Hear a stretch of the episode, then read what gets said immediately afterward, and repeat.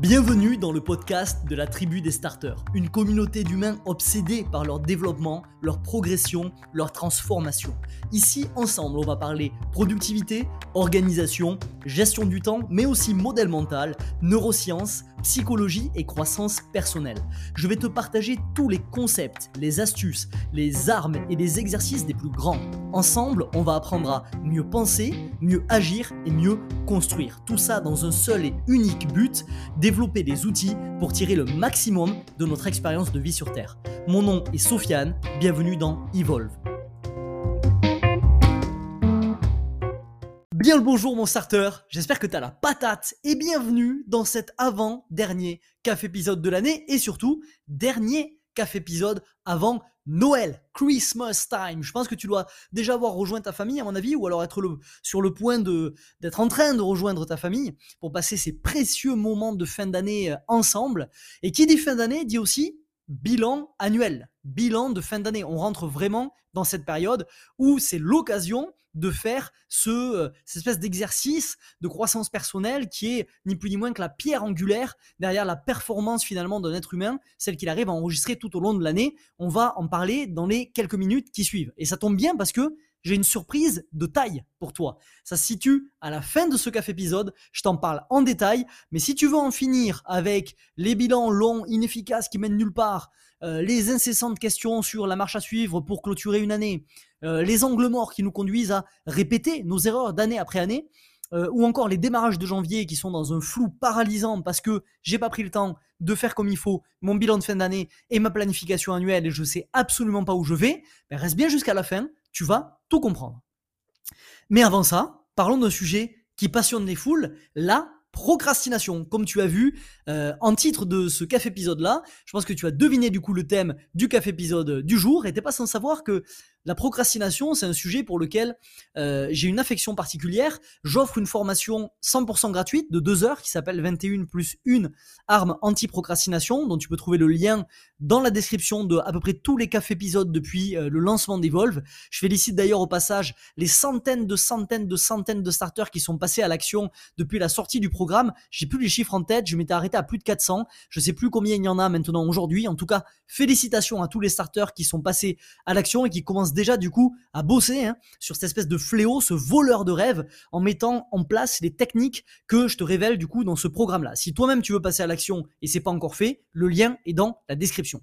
Et si j'ai décidé d'offrir un programme sur le sujet de la procrastination, c'est pas pour rien en fait. Premièrement, c'est parce que la procrastination, ça concerne tout le monde. Les études les plus longues qui ont été réalisées sur le, sujet, notamment par Pierre Steele, qui est un, un, expert de renommée mondiale sur la procrastination, elles concluent toutes de la même façon, c'est que 95% des gens procrastinent. La différence que l'on fait, c'est la, différence qu'il y a en fait entre des procrastinateurs chroniques et des procrastinateurs occasionnels. Mais 95% des gens sont des procrastinateurs occasionnels. Et donc, 95% des gens ont un travail à faire pour battre cette procrastination, même si elle est occasionnelle. Et deuxièmement, parce que la procrastination, c'est un véritable voleur de vie. Je te le disais il y a quelques secondes. C'est une des prisons les mieux gardées quand il s'agit d'empêcher la libération de ton potentiel. Et donc, du coup, de fait, c'est un beau doigt levé à notre principe numéro 4 en tant, en tant que starter qui est un jour, une action. Je t'invite à aller regarder les épisodes qui sont dédiés au principe du starter, aux 14 principes du starter, pour découvrir un peu notre positionnement philosophique, la façon dont on choisit finalement euh, d'appréhender la vie, de voir la vie, le prisme par lequel on, voit les choses, et ce qu'on considère de vrai par rapport au monde à l'heure actuelle selon notre niveau euh, de connaissance et de conscience actuelle. Alors tu le sais peut-être pas, mais les recherches des 25 dernières années, elles dénombrent 7 déclencheurs de procrastination. Ça veut dire que à chaque fois, et je dis bien à chaque fois où tu procrastines, c'est pour une ou plusieurs de ces sept raisons-là. Il n'y en, a pas, il y en a pas ailleurs. C'est une ou plusieurs de ces raisons-là. Et c'est méga intéressant de rajouter euh, cet outil à notre boîte à outils parce que Imagine à quel point ce serait bien plus facile de naviguer vers nos objectifs si, dès qu'on sentait une résistance de procrastination, on pouvait dégainer les sept déclencheurs et réfléchir à comment les contourner. Pouvoir se dire, ok, ben je sais que la raison pour laquelle je procrastine, elle est là, devant mes yeux, c'est une de ces sept-là. Est-ce que je ne prendrai pas le temps de réfléchir dessus et de construire des actions qui vont faire que je vais sortir de ces déclencheurs-là pour pouvoir finalement agir et me construire une vie qui est en accord avec celle que je veux me construire et on en revient encore une fois, encore et toujours, depuis maintenant plus de 40 épisodes, on est au 49e, sur cette citation de Carl Jung qui dit que tant que tu tant que tu n'auras pas rendu l'inconscient conscient, il dictera ta vie et tu l'appelleras destinée. C'est-à-dire que tant que tu ne sais pas pourquoi tu procrastines, comment tu veux agir contre ta procrastination. Alors que quand tu as ces sept déclencheurs en tête, ben tu sais, c'est le feu. Tu sais absolument d'où ça peut provenir et tu passes à l'action.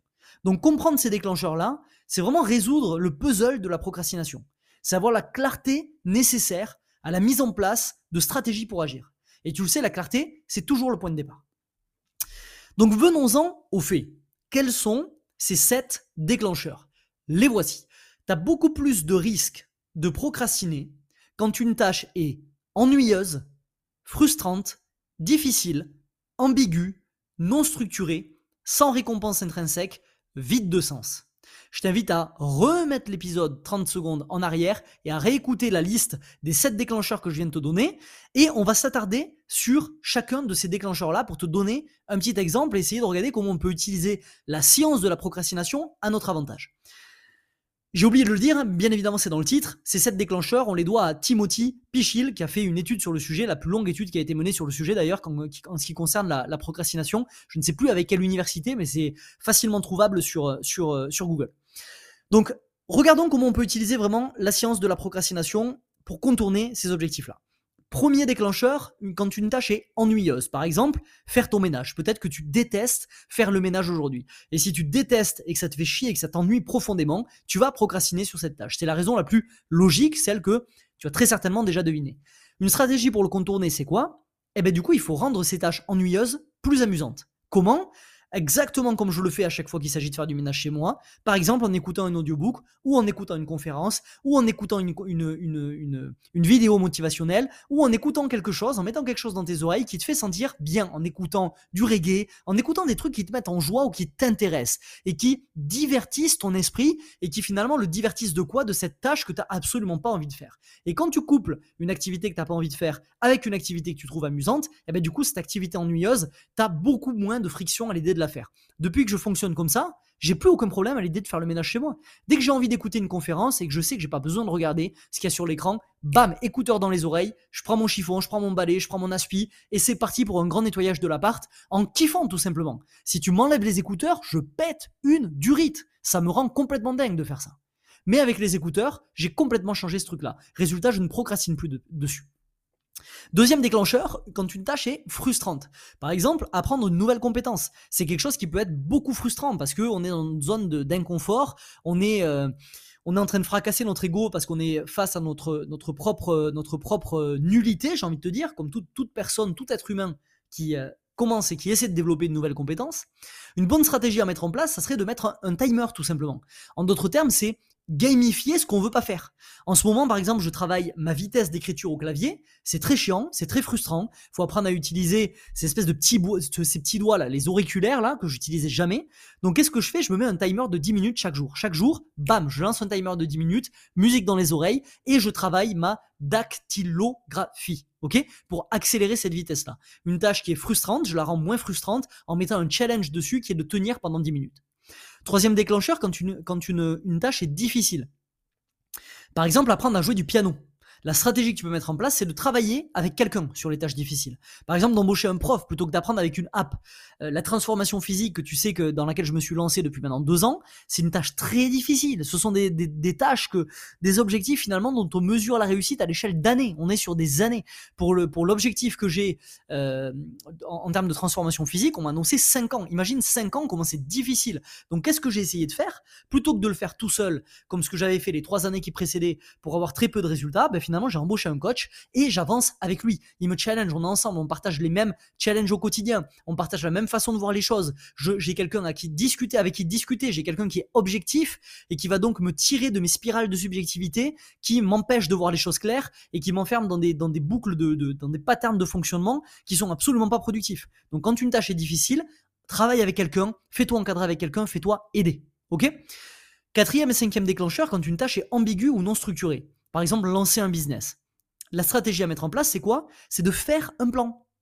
Personne ne démarrera jamais une tâche comme lancer un business, qui n'est pas une tâche et qui est un projet d'ailleurs. Tu le sais si tu es membre de productivité euh, légendaire.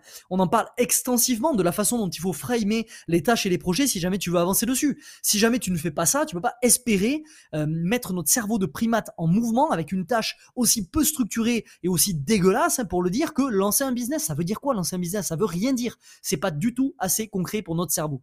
Ce dont tu as besoin, c'est de prendre une heure pour cartographier les next steps de ce projet.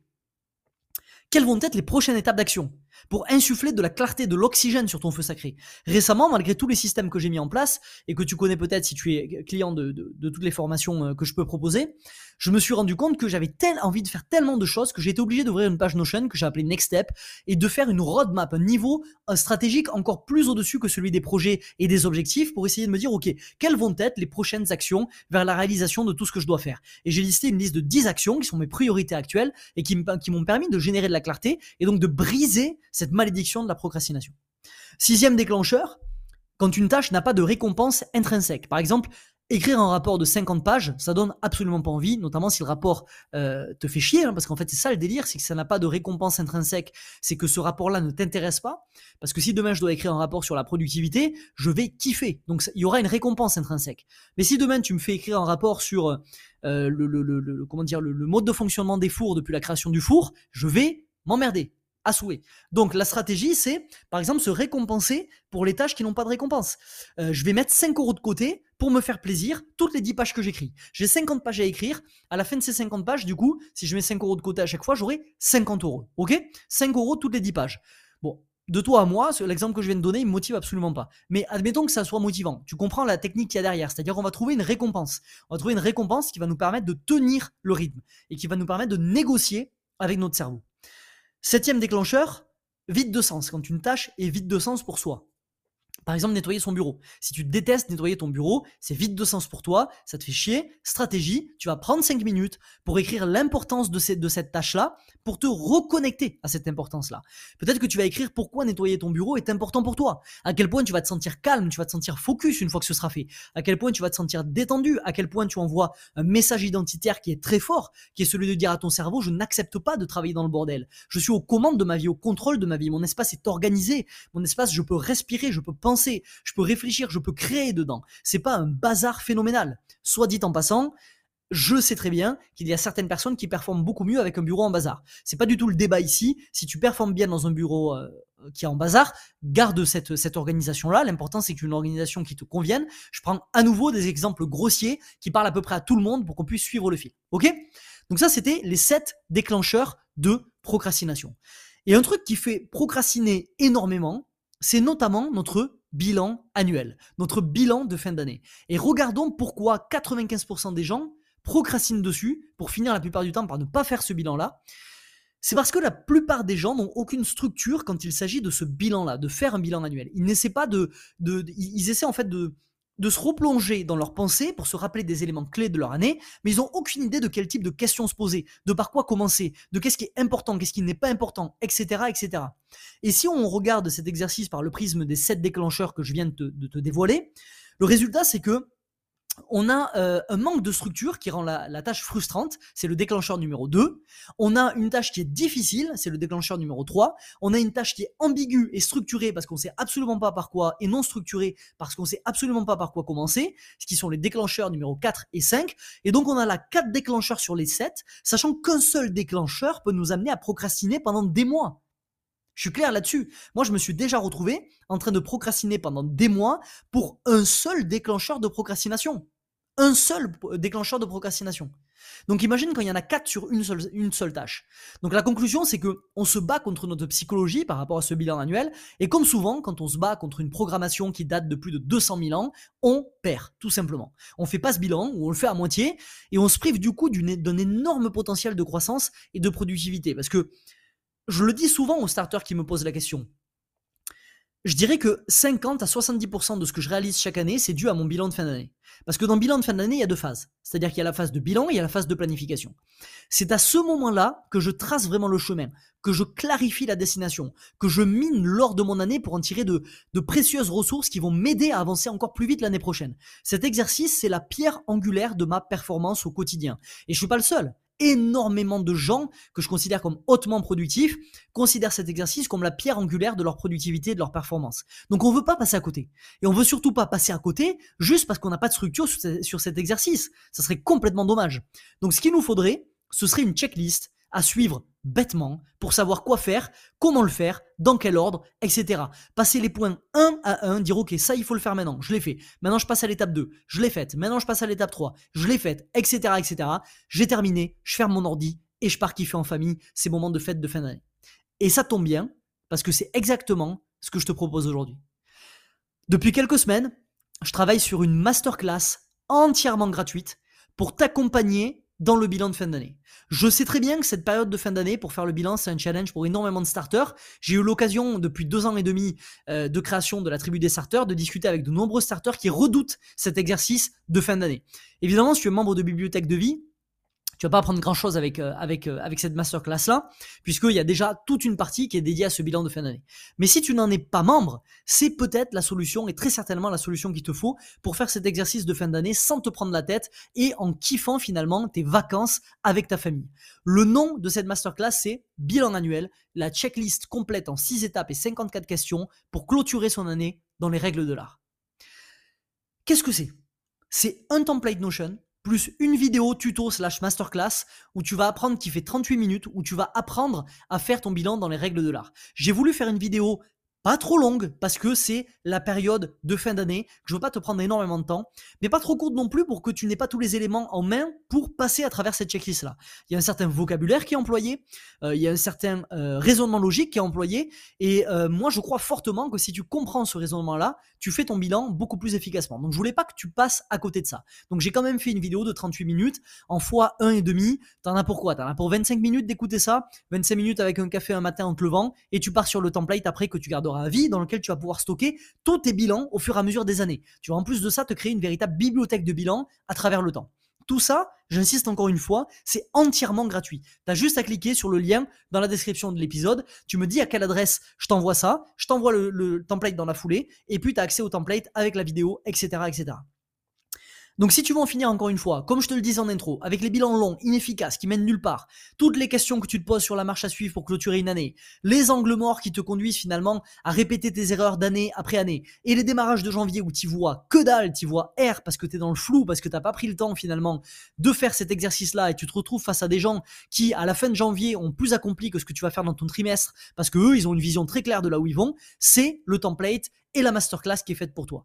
Tu peux rejoindre la masterclass et tu vas découvrir les 10 questions d'examination pour faire un état des lieux clair et complet de ton année, les 24 questions de réflexion précisément designées pour te permettre de capitaliser sur ton année, mais aussi les 4 questions d'interprétation pour créer du sens et débloquer des clés de croissance personnelle que tu avec toi bien évidemment l'année prochaine, les 4 questions de visualisation pour transformer ces enseignements en plan d'action, en quelque chose d'activable, les 6 mises à jour identitaires pour commencer la nouvelle année avec une clarté maximale, et enfin, les 6 questions de planification pour structurer ta nouvelle année et passer massivement à l'action dès le 1er janvier. Donc perds pas ton temps, te prends pas la tête en cette fin d'année. 1. Tu télécharges le, template. 2. Tu visionnes la masterclass. 3. Tu suis mécaniquement le process qui a été stratégiquement construit pour mettre ta performance sous caféine. 4. Tu me fermes ton ordi. Et 5. Tu vas profiter de ces précieux moments en famille en ayant la tranquillité d'esprit de te dire que tu as fait des choses dans les règles de l'art et que tu as mis toutes les chances de ton côté pour faire un démarrage explosif, explosif en 2023. Ok? Je t'attends de l'autre côté. Je finirai en te rappelant que la procrastination, c'est un phénomène humain. Je pense que c'est important de le signaler, puisqu'on est sur le thème de la procrastination aujourd'hui. Euh, il suivra chacun d'entre nous tout au long de notre vie. Donc la prochaine fois que tu te surprends dans des, dans des phases de passivité liées à la procrastination, identifie les causes, draft un plan simple pour les surmonter et récolte les résultats jour après jour après jour. Ok? C'est tout pour moi aujourd'hui mon starter. Si t'as aimé cet épisode, n'hésite pas à me mettre 5 étoiles sur ta plateforme de podcast préférée. Ça va permettre à Evolve de décoller et de bâtir petit à petit, tu le sais, une des plus grandes communautés de croissance personnelle en France.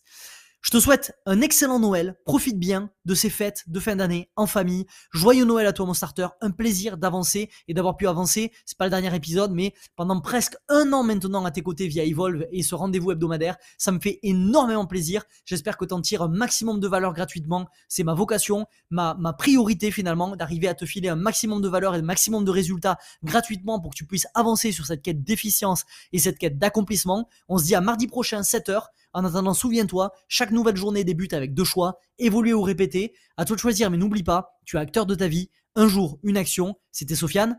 Ciao, ciao. Ce podcast t'a plu et tu veux accélérer dans ta quête de libération de potentiel? Alors rendez-vous dans la description pour rejoindre le cercle privé La Vague, mon contenu le plus percutant. Comme des centaines de starters, tu recevras gratuitement un email chaque matin pour développer les outils qui t'aideront à tirer le maximum de ton expérience de vie sur Terre. A tout de suite de l'autre côté. you